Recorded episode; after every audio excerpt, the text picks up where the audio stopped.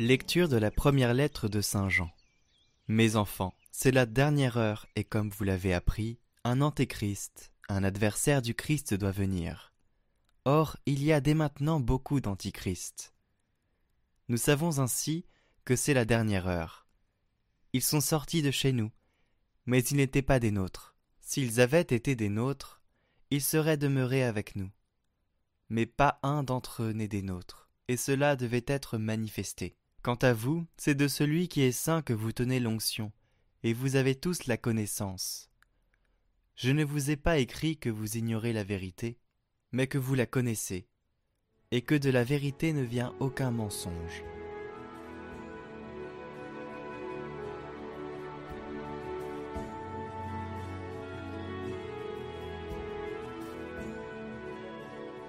Joie au ciel, exulte la terre.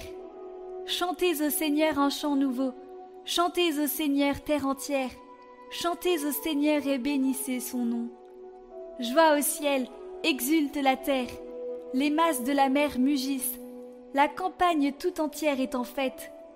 Les arbres des forêts dansent de joie devant la face du Seigneur, car il vient, car il vient pour juger la terre.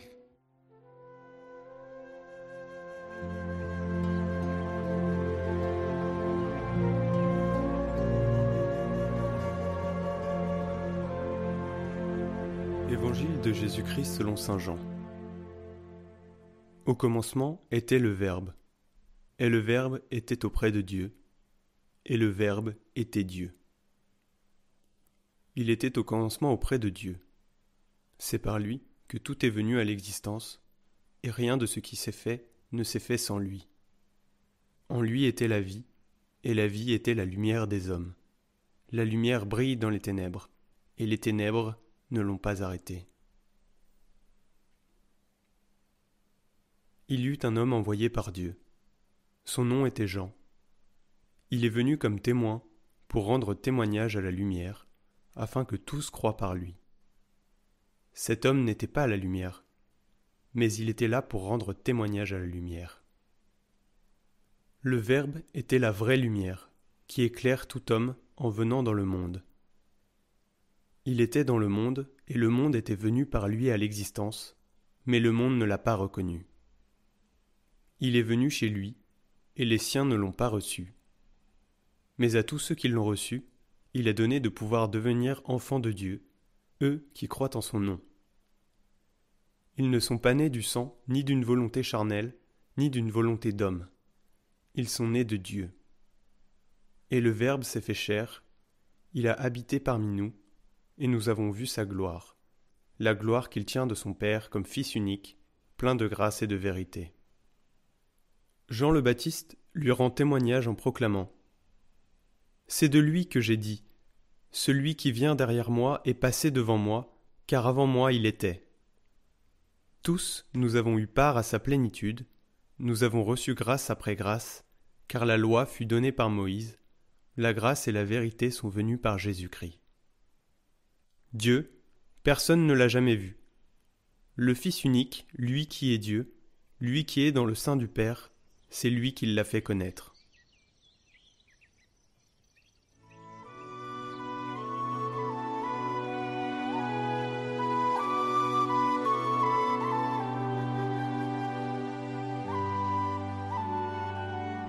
Il s'est fait chair, et il n'est pas revenu en arrière. Il n'a pas pris notre humanité comme un vêtement que l'on met et que l'on enlève. Non, il ne s'est plus détaché de notre chair, et ne s'en est pas lassé, et il ne s'en séparera jamais. Maintenant et pour toujours, il est au ciel avec son corps de chair humaine. Il s'est uni pour toujours à notre humanité. Nous pourrions dire qu'il l'a épousé. J'aime penser que lorsque le Seigneur prit le Père pour nous, il ne se contente pas de parler, il lui montre des blessures de sa chair. Il lui montre les plaies qu'il a souffert pour nous. Tel est Jésus dans sa chair, il est l'intercesseur. Il a voulu également porter les signes de la souffrance. Jésus est devant le Père dans sa chair. L'Église dit en effet qu'il est venu habiter parmi nous. Il n'est pas venu nous rendre visite pour ensuite repartir, il est venu habiter parmi nous, demeurer avec nous.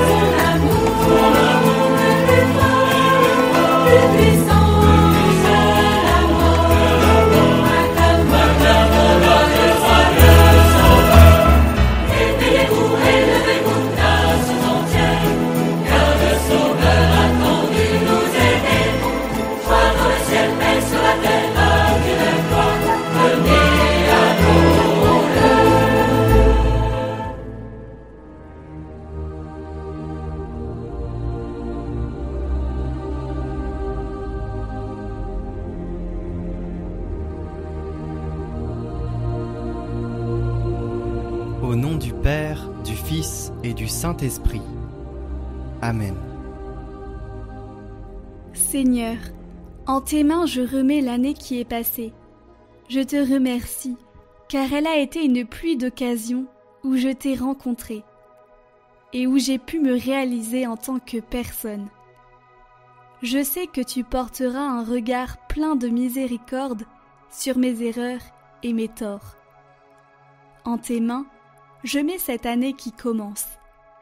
Toi qui demeures au-delà du temps et de l'espace, je sais bien que tu resteras auprès de moi, à jamais. Aide-moi à découvrir ta présence, partout et en tout. Augmente ma foi. Accorde-moi la force et la persévérance dans les épreuves. Je veux garder à l'esprit que jamais rien ne m'arrivera qui ne puisse être surpassé avec ta présence à mes côtés.